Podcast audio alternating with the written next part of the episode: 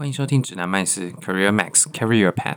今天是二零二二年的七月四号，然后最近的话是啊、呃，真的发生了蛮多事情。二零二二年的上半年算是刚结束，然后但在这个刚结束的时候，其实发生了真的是蛮多不太顺利，或者是啊、呃、会让大家很难受的事情。那最主要当然就是包括股票市场的疲软，然后。啊、嗯，电价的上涨，但电价大上涨，台电是说可能对一般民生不会，民生用电不会有太大的影响，但是啊、实际上我们会不会啊、被转嫁这个成本，也是另外一个可以思考的地方。那反正就是最近真的是大家日子都不太好过，尤其是有在股票市场的，然后特别是这两年刚进入市场，然后就遇到一个这么。长期，然后大幅度的呃缓跌的过程，然后应该真的是不是很舒服。那我最近的话是，但我最近个人是有一些突破，就是包括在宝石方面，就是也有呃新的成绩了。就宝石它的这个。呃，难度路线的难度，抱石是一个是一个就是在呃室内，然后高度比较低的一个攀岩的活动。然后因为它高度低，它有软垫保护，所以它不需要确保绳。那抱石这个活动，它就是跟攀岩一样，是有所谓的路线的，每一个路线都有所呃会有对应的难度。那我最近的话是呃突破了一个新的难度，就是爬了 V 六的一条线。那这个 V 六，呃，大概是什么概念？就是我我一般会，我一开始在爬的时候，我觉得哦，会爬 V 六的人就是很神，因为呃，可能我在比较难度比较低，可能 V one V two 的时候看 V 六这些人就觉得哇，这些都是业余级的职业级的玩家这样子，那是一个休闲休闲性玩家可以仰望的一个目标。那这次刚好就是遇到一条。呃，算是适合我爬攀爬的 V 六，所以就想尽办法努力了三个礼拜，然后尝试了很多不同的方式之后，就是有成功的呃爬完这个路线。最近真的是蛮开心的。然后，然后这半年的话，其实我啊、我也有回顾一下过去半年我做的事情，除了暴食之外。有一些工作上面或者是自我进修方面的东西是比较怠惰的。就我自己回顾，暴食的部分是有达到我年初设定的目标，因为这是我很喜欢的一个运动。然后其他工作方面设定的目标看起来还 OK。那但是在自我进修方面设定的目标，就是例如说读书啊，要看什么样的书籍，然后要阅读哪一些内容的，呃，让自己进修，可以让自己的。技术能力或者是在工作方面的能力可以变得更强的这些书籍呢，是比较少在阅读的。那最主要是呃，这这半年其实我也是蛮专注在报时，然后很多心思都放在这个活动上面了。所以下半年的话，我可能会呃鞭策自己多一点，就是去看书，然后去让自己变强，然后进修，然后在工作上面的话，希望也能够继续的有所成长，有所突破。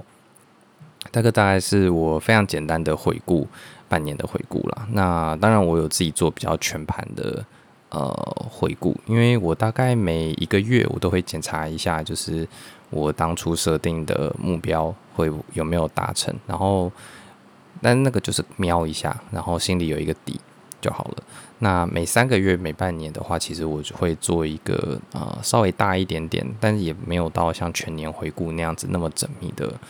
的一个回顾，但是最主要就是告诉自己说，哦，过去三个月啊，我可能状态怎么样，然后我有没有什么东西需要调整的，还是说我设定的目标是需要被调整的，这也是可以的。因为有些东西我当初设定目标的时候，可能预期的难度或者是强度是远远超出我实际上能够符合的，那这也在你回顾的时候，也是一个调整。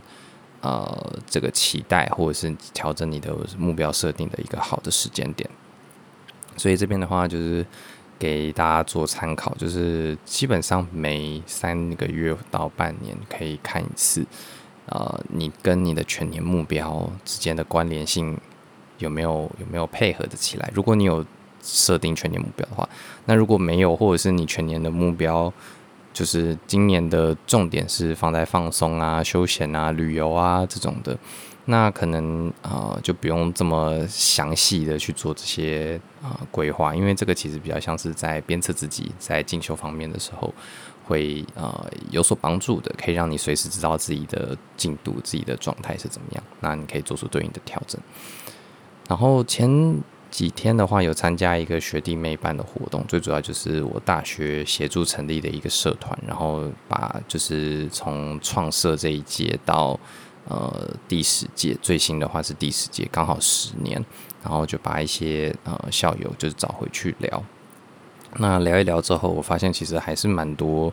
呃学弟妹他们。可能呃，因为我是第一第一届嘛，我就是创设的这一届。那我自己在职涯上面打滚的经历也比较多一点。我其实发现很多学弟妹呃，还是有类似的状况，就是我十年来都观察到类似的东西，就是。呃，学弟妹或者是我不知道算不算台湾人的通病，就是比较不知道怎么样去积极争取自己的机会。很多机会是其实是需要创造出来的，而不是呃看到说哦有这个这个机会才呃去申请。举例来说好了，就是呃假设你想要进某一间公司，那这个公司它最近没有开缺。或者是这个公司它有开缺，可是你找你投递履历都没有消消息，你可能也听说市场上大家都是说要进这间公司的话，需要找个人内推会比较方便。然后这时候就有另外一派的声音说：“哦，如果你找不到内推的话，你就是先去另外一间公司，然后磨练一下，然后等待猎头来就是挖角你。”就是我有听到像这样子的策略，那这个不是说不好。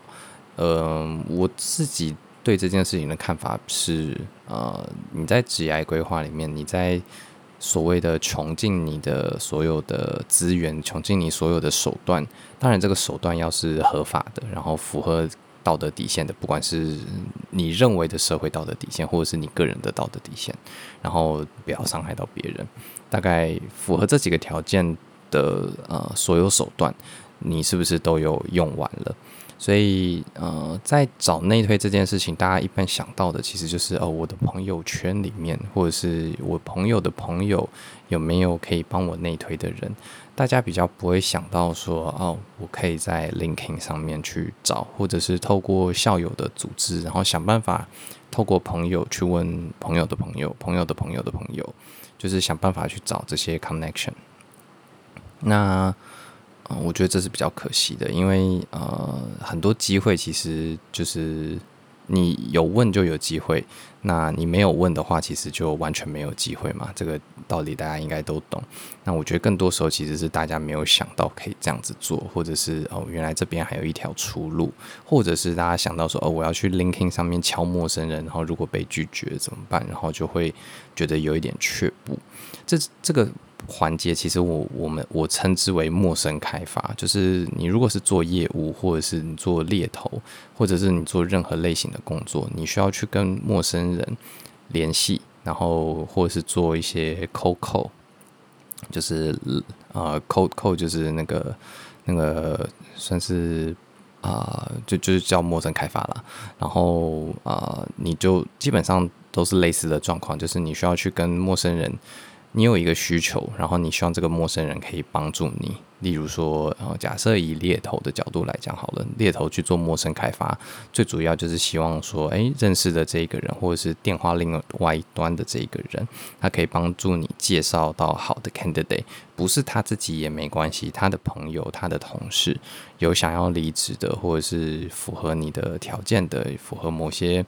呃，你的你的这个想要列的一些特质、一些技能，那只要有符合，希望都可以介绍给你。那像这样子，或者是说，有的时候你其实是需要知道说，哦，某一个处长他的电话，然后你希望总机小姐可以帮你转接过去，类似这种，就是陌生开发，它其实有很多的呃应用的场合。那台湾人其实比较不会陌生开发。然后这这也是我观察到另外一件事情。第一个是比较没有那么积极，然后第二个是比较不懂得什么怎么做陌生开发。那所以这一集我们就简单聊一下陌生开发这件事情好了。那基本上陌生开发的话，就是跟前面讲的，呃，好像前面几集有讲到 aggressively polite 是是有一点类似的，就是你需要很积极，你只要很积极，你很想要完成某一件事情，像前面提到的例子，你很想要进那间公司，你基本上应该就会想得到有这种方法，就是你需要找人内推，好，那我就是在网络上找陌生人帮我内推，那这个陌生人。你再联系他，你你找到了一个呃可以沟通的陌生人，你要怎么样去跟他做接洽呢？跟他做破冰呢？就是你这个陌生开发的第一步要怎么做？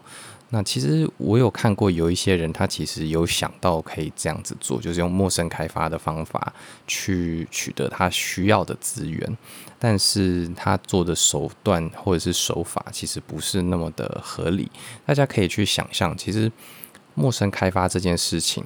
应用在感情上面，其实它就是一个搭讪的过程。就是你想要认识一个陌生人，然后你希望从陌生人那边得到一些，例如说电话号码、他的电话号码，或者是他的呃跟他一起吃个晚餐之类的。那你在职场上呃寻求这些内推的机会，或者是寻求一些直缺的资讯的机会的时候。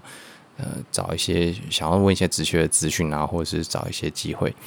那这种其实也都是跟搭讪的状况是类似的，就是对方其实可以不用理你，那你怎么样让对方就是愿意理理睬你，然后去回应你的需求，或者是他愿意呃帮助你？对，所以其实陌生开发里面最重要的一环就是它其实是一个漏斗的概念，也就是说你。呃，这个行销的人应该一听就知道了，就是你你你进来的顾客可能有一百个，但是会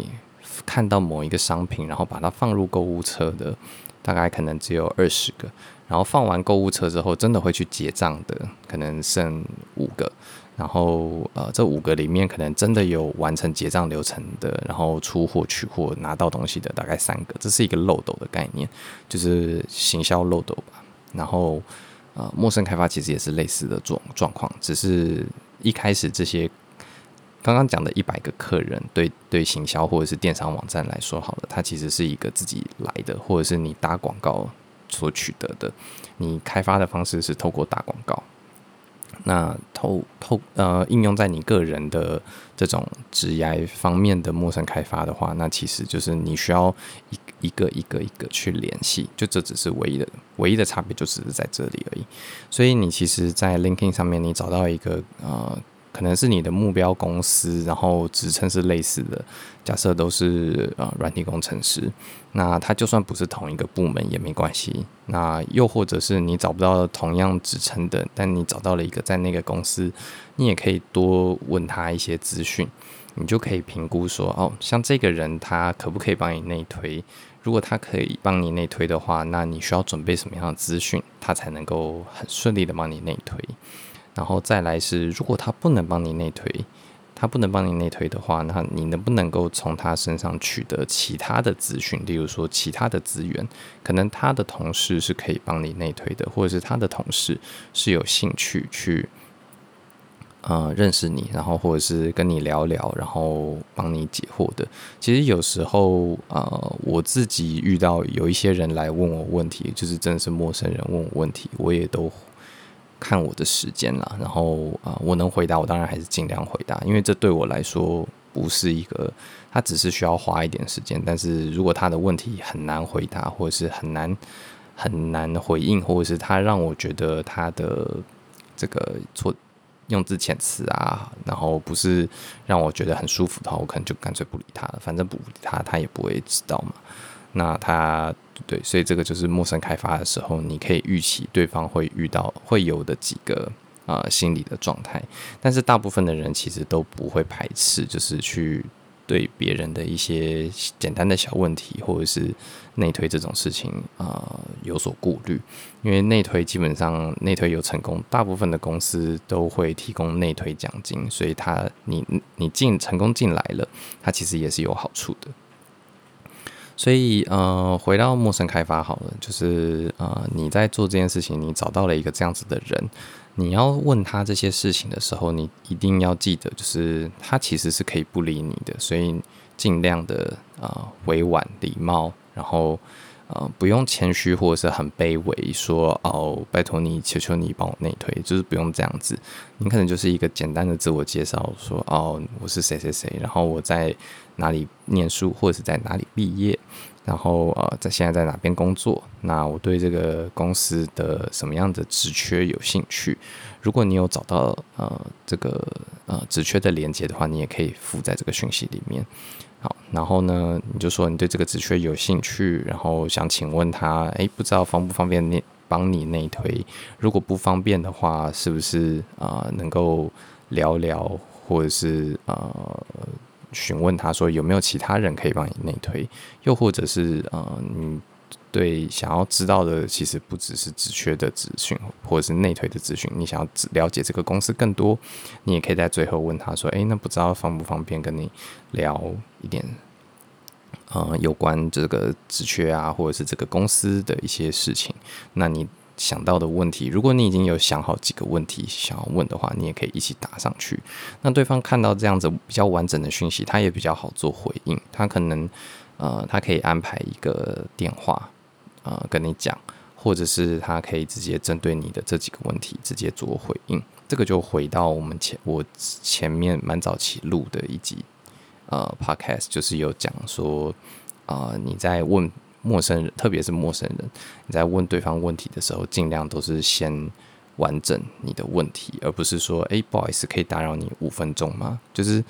或者是说，哎，不好意思，我可以跟你就是电话上聊五分钟到十分钟，然后我主要想要了解，呃，这个职缺的一些相关的讯息。像这样子的问题叙述就是很模糊的。你想要了解的职缺的讯息是什么？呃，可能是啊、这个工作它每一天的。所谓的 day to day 的呃日常会是长什么样子，或者是说你想要了解的比较像是 package 的 information，如果他愿意分享的话，或者是说诶，有没有哪一些资讯或者是资料或者是网站是对方会推荐你去在准备面试阶段的时候去使用的？你想要得到的资讯，你想要问的职缺的讯息具体是什么？越具体越好，因为对方越方便回答你，那这也可以增加。啊、你被回应的几率。如果你是需要他帮你内推，你就直接说需要他帮你内推，或者是请他看他是不是愿意帮你内推。基本上大概五个里面就是会有呃一两个帮你内推的话，这个几率就算蛮不错的。然后剩下四个可能都没有理你也没有关系，因为没有没有没有什么损失，你没有损什么损失嘛。所以你在呃请他帮你内推的时候，你可以先礼貌的，就是询问他一下，你对这个职缺有兴趣，然后可不可以帮你内推？你的履历在这边，就一并附给他。Linking 的这个 message 的功能其实是可以放附件的，所以你可以直接就是附上去给他。那呃，如果你想要做到更极致的话，就是特别是这种寻求内推机会的陌生开发的时候，其实你要。想清楚你要准备的东西是什么，通常会有三类东西，你要先准备好。第一个是你的联络方式，email 跟手机都要。第二个是你的履历，你的履历就是呃，像我们之前讲的，你可能呃有一份 master 的履历的一份大表或者是一个主要的档案，然后你已经萃取完了。针对这个公司这个职缺，你已经萃取完一份的履历，然后这一份履历有可能是你之后就会在呃这个公司的申请过程中直接上传的这份履历，这个也是可以提供给啊、呃、帮帮你内推的人的。那第三第三个重要的东西是很多人会忽略的，其实是你的呃推荐内容，也就是说，通常大部分的内推系统。就是公司里面的内推系统，呃有高几率会出现一个一个栏位是呃你为什么要推荐这个 candidate？你为什么要推荐这个人来我们公司面试，或者是呃推荐他这个职位？所以呃这个也是。很多人会忽略的一点，你如果有帮对方写好，尽量是以对方的口吻，就是说，哦，你不用写说什么，哦，我跟他认识很久，因为你是陌生开发来的，所以你其实更更不认识他。但你可能可以再写一些，就是站在对方的角度，站在帮你内推的人的角度，去写一些呃样板的内容，例如说，哦，就是像我是 Max 好了，我请另外一个人帮我内推。我可能就会写说，哦，Max 就是做事很细心，然后是一个很目标导向的人，然后等等的，然后这些叙述，然后或者是你履历里面想要 high highlight，你想要加强的重点，你在自我介绍里面你也会反复提到的几个人格特质，像这样子的资讯都是对方可以在这个为什么要推荐这个人进来我们公司，他在填这个内推系统的时候，他会可以直接复制贴上的。要准备一份这样子小小的文案，大概一百字以内，或者是一百五十字以内，不要太多，一两个段落就可以。那你准备好这个东西之后，啊、呃，你准备好这三样东西：联络方式，然后你的履历，然后你的这个呃推荐函的样板样本，这三个东西准备好了，你可以同时。放在这个请求内推的资讯里面，那对方就不用跟你来回再跟你要一次，说，诶，哦，好啊，我帮你内推，但你要给我履历，然后或者是你给完履历之后，他又说，诶，那你要给我一份自我介绍，这样子其实来回会比较麻烦，然后也比较花时间。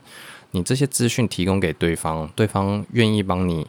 填一些内容。那基本上，呃，如果还有缺，他就会问你嘛。那如果刚好就是这些内容的话，可能直接帮你内推了，然后他推他填完系统再过来跟你说，哦，我弄完了，祝你好运，这样子。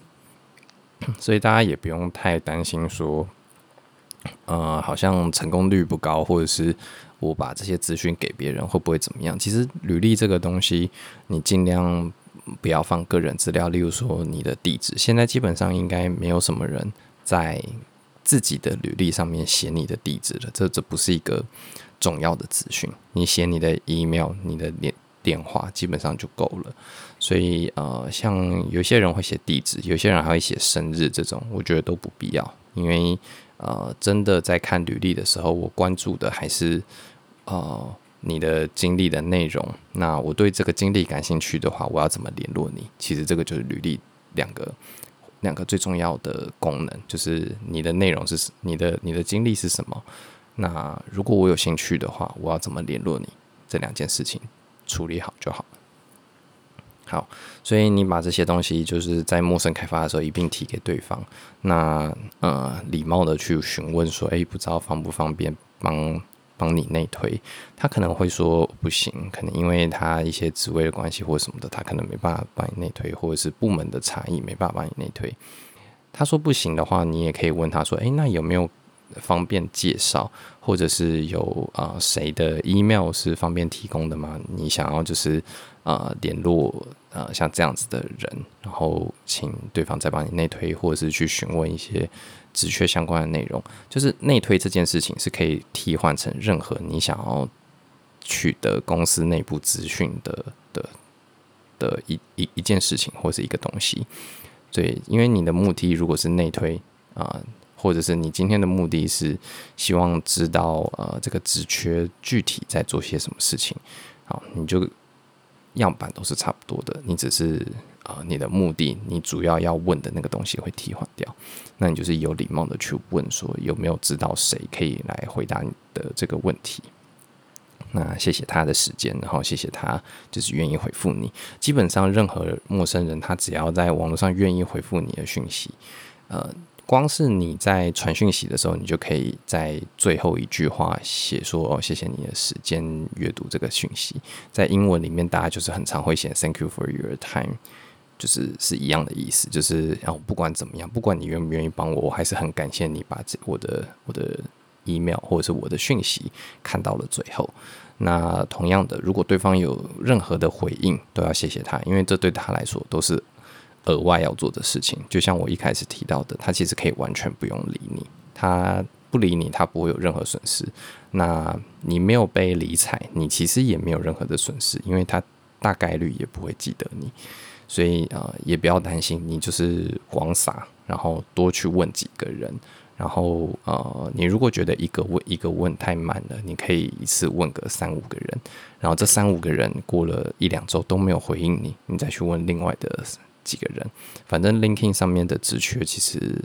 呃，应该说 LinkedIn 上面相关公司其实是非常好找到人的，甚至有时候可以找到一些中高阶的主管。那就在这边祝大家好运，这集就先这样子，拜拜。